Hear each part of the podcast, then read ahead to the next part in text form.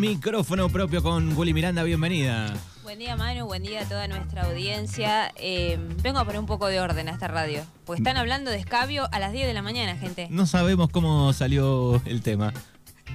Una cosa lleva a la No- otra No y es que acá llegamos y dijimos, hoy vamos a hablar de el licor en la casa de la abuela. No sé, salió el tema y, y arrancamos y la gente se prendió y bueno, así sucedió. Una cosa lleva a la otra y acá estamos tomando una caña de No, mentira, mentira. Ma- Estamos tomando. estamos con el matecito, el matecito. Con 20 grados y eh, tenemos eh, edición de un micrófono propio. Sí, hoy tenemos una edición eh, que surgió. Es medio que. Muy gracioso lo que me pasa con la radio, porque a veces digo, ay, no sé de qué voy a hablar.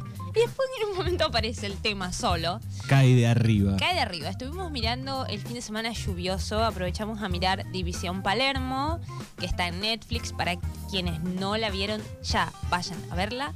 Es una producción argentina, está muy buena. Y en la semana también fue el Día Mundial del Síndrome de Down.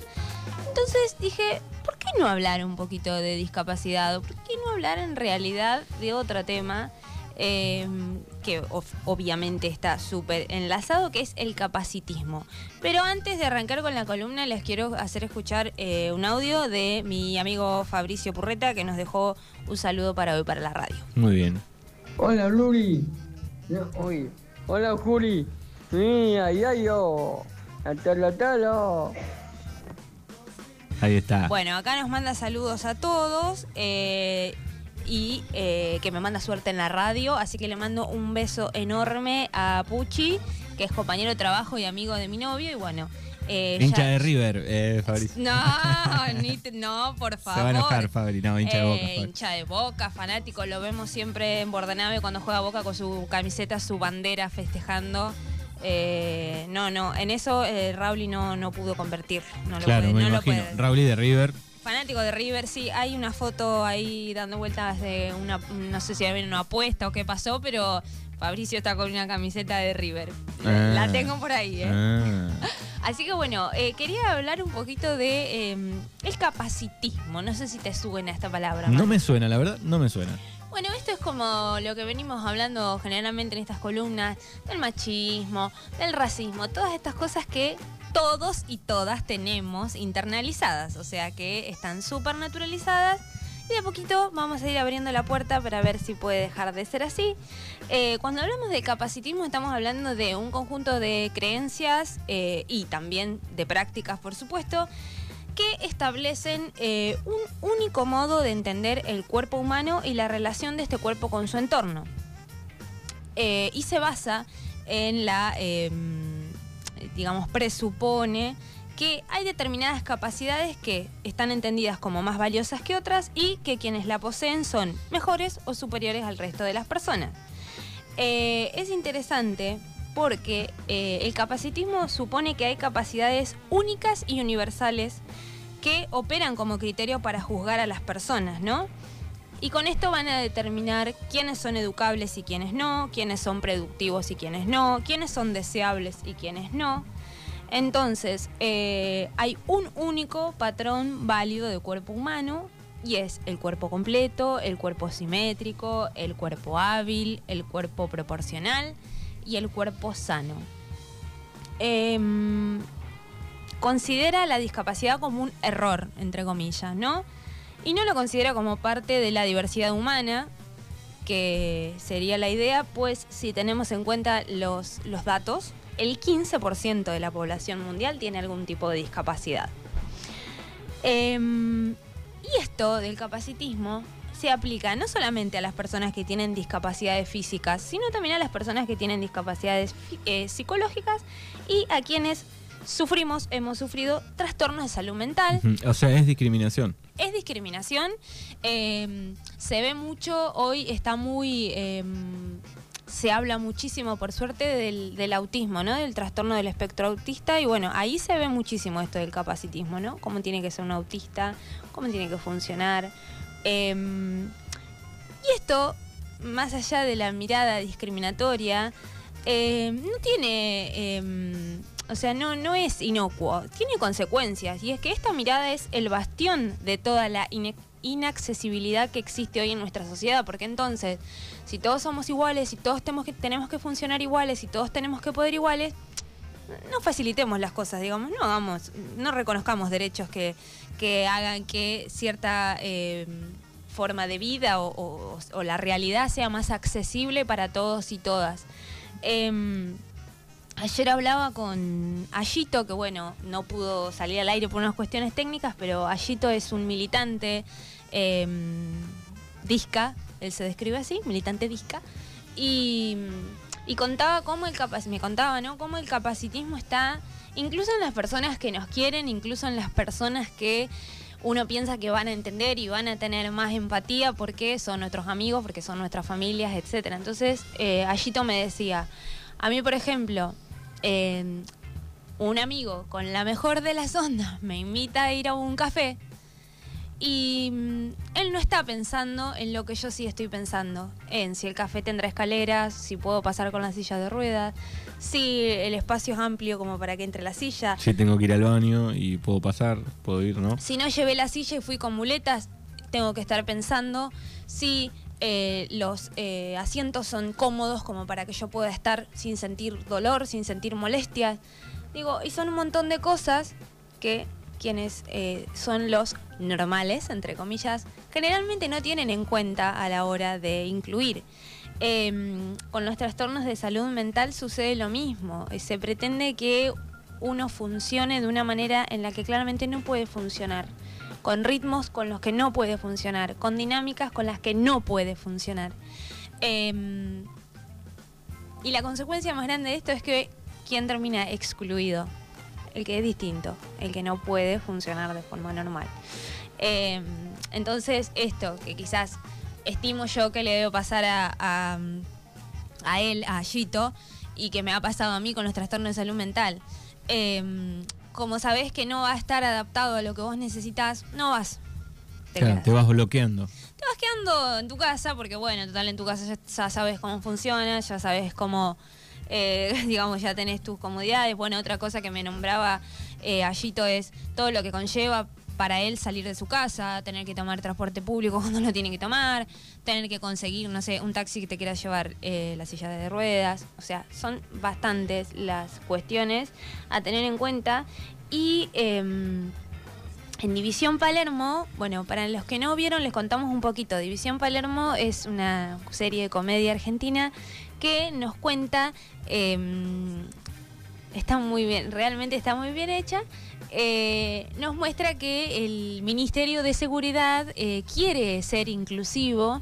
eh, entonces eh, se le ocurre crear una como fuerza de seguridad, ¿cómo sería? Como tranqui, porque no pueden Es usar una, como una especie de guardia urbana. Exacto, no me salía la palabra, gracias Manu. ¿Cómo No son policías, no tienen No. armas Claro. y están para ayudar a, a la gente en, en la calle, ¿no? Bueno, deciden crear esta guardia urbana con eh, siendo inclusivos. Entonces, en la guardia urbana nos vamos a encontrar con eh, una persona en silla de ruedas, nos vamos a encontrar con un ciego, eh, Un con, baja estatura. con un baja estatura, con una chica trans.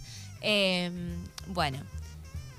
Y acá se muestra muy bien en División Palermo algo que va de la mano del capaci- capacitismo, para mí está recontra de la mano del capacitismo, que es la infantilización y la condescendencia con la, con la que la gente trata a las personas con discapacidad, ¿no? Eh, por un lado vemos eh, a la persona que usa silla de ruedas, todo el tiempo le están diciendo como, porque vos sos re valiente, porque vos... No. Eh, eh, esos mensajes que están tan internalizados, eh, como por ejemplo el otro día con el día del síndrome de Down. Yo entiendo que nadie lo hace con mala intención, pero tenemos que empezar a registrar estas cosas. Las personas que tienen síndrome de Down no son angelitos de Dios, no son personitas que nos vienen a dar todo el amor, son personas. Y algunos son adultos. Merecen ser tratados como tal. Eh, les quiero recomendar otra serie que también está en Netflix, que se llama Cromosoma 21, no sé si la escuchaste. La escuché nombrar. Es chilena y también me encantó porque eh, Cromosoma 21 nos cuenta la historia de Tommy, que es un chico con síndrome de Down, que es encontrado en una escena de un crimen. Entonces, está muy bueno.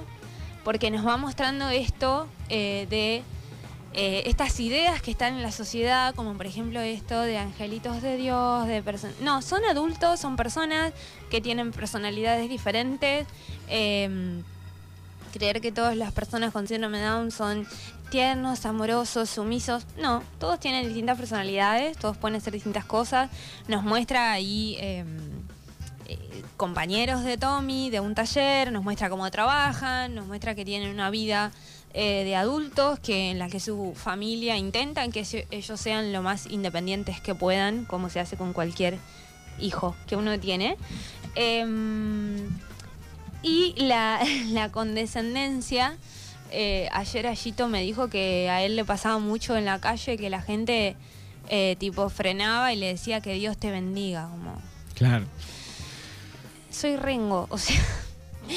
Eh, soy Rengo, no, me tenés que decir nada. Bueno, y, en de División Palermo algo que quiero decir, quiero ver si, si a vos también te parece, que si bien es una serie que yo celebro, como celebro Cromosoma 21, celebro estas series que ponen protagonistas, personajes en realidad, no protagonistas, personajes eh, que tienen una discapacidad, eh, o sea, personas que que logran aparecer en los medios, en, las ficciones que antes no veíamos. Pero de División Palermo lo primero que me hizo ruido es la chica en silla de ruedas. No hay una actriz en toda Argentina, somos 46 millones de personas, no hay una actriz en silla de ruedas. O sea... No lo sé, yo busqué, eh, sí sé que, estaba inspirado, ¿no? En, sí. En una escritora, ¿no? Sí. Pero, que está en silla de ruedas. Sí, pero digo, somos inclusivos, pero no buscamos una actriz en silla de ruedas. No sé ahí. Eh, el otro sí, obviamente, el ciego es ciego, eh, la persona de baja estatura es de baja estatura. Y el protagonista no deja de ser un varón blanco heterosexual, cisexual, cuyo supuesta minoría es ser judío, o sea que hay unas bromas con todo esto. Sí, sí, yo escuché a Pilar Gambó hablar de que cuando empezaron a grabar eh, los chistes estaban como en un punto medio y dijeron, no, si lo vamos a hacer, vamos a fondo. Porque claro, empezaron a grabar y los chistes, o por lo menos el guion, en algunas cosas estaban como más suave. entonces iba a quedar medio ahí como que nada, entonces dijeron, no, vamos con todo. Es que estimo que quienes son guionistas y quien es el director, que es... Eh, Santiago... Kodorovsky, ya, ya íbamos a hacer un antisemitismo porque yo me lo confundo con Piroyanqui, chicos, perdón. Eh, tengo problemas con los apellidos judíos y los vascos, lo admito desde siempre. Eh, quienes son directores y quienes guionistas no son personas con discapacidad. Entonces, ¿qué pasa? Pensarán, ¿será correcto hacer este chiste? ¿No será correcto hacer este chiste? Porque obviamente ellos... Claro, deben decir, nos vamos, nos vamos mucho o quedamos ahí pero bueno, me parece que, hicieron bien en ir a, fondo para Sí, sí, es muy interesante, realmente. Yo les recomiendo que la vean, además de graciosa. Es muy interesante, ¿no? Todas estas cosas, cómo va mostrando el día a día de una persona con discapacidad, eh, las cosas que se presumen de las personas con discapacidad. Bueno, esto de la silla de ruedas es tremendo, que, que le corren la silla de ruedas. Esto de la infantilización que hacen de las personas con discapacidad, como si fueran niñitos. Eh, y en el campo de la salud mental también está esto mi primer psiquiatra en La Plata, le voy a contar esto porque a mí realmente yo salía de ahí hecho un trombón de bronca. Me hablaba todo así, como, bueno, ¿y qué pasó? Y yo tipo, Silvia, no tengo cuatro años, tengo trastorno de ansiedad, o sea, háblame bien, ¿por qué?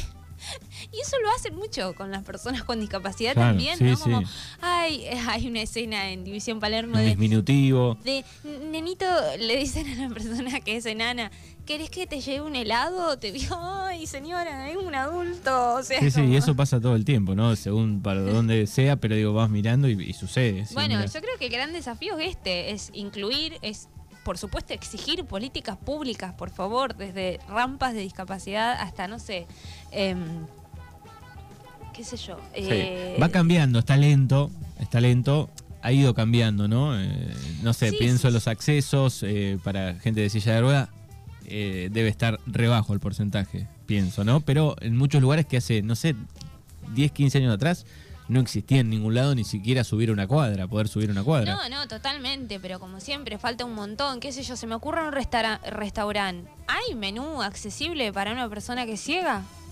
¿Hay menú en braille? Se, me ocurren esas cosas, ¿no? Se me ocurre también el ámbito educativo. Eh, vos a la universidad, ¿está garantizado que siempre funcione el ascensor, que no tenés que ir a cursar, por ejemplo, si tenés sillas de rueda? Eh, y sos ciego también, porque subirte 20 caleras con un bastón, o sea, no creo que esté bueno. Sí, sí, empezás a revisar y debe haber un montón. Eh, algunas están cambiando, no sé, el otro día veían, por ejemplo, en la cancha de River van a hacer un sector para eh, au- autistas.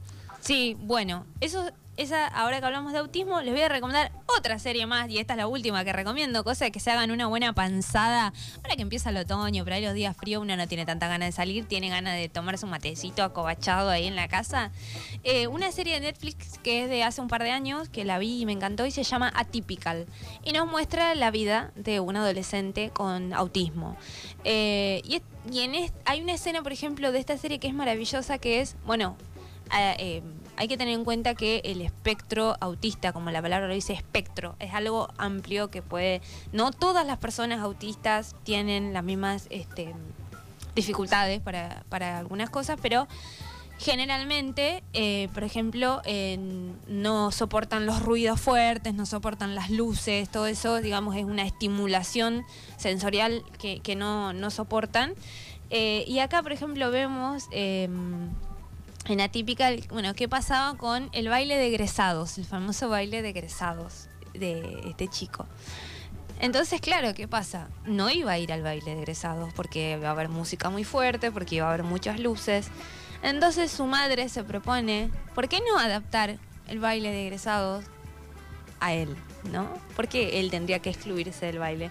Entonces consigue, esta escena es muy hermosa, yo lloré mucho con esa escena, eh, consigue que eh, reconstruir, o sea, construir un, un escenario del lugar con luces tenues, muy tranquilas, y que en vez de que haya música fuerte, que cada persona tenga un auricular donde Los va sonando la música del DJ. Entonces su hijo la escucha en un volumen que quiere o escucha la música que a él lo tranquiliza. Y me parece hermoso porque creo que si intentáramos todos incluir, y no desde la infantilización, y no desde la condescendencia, ni desde la lástima, sino desde genuinamente eh, cómo podemos hacer.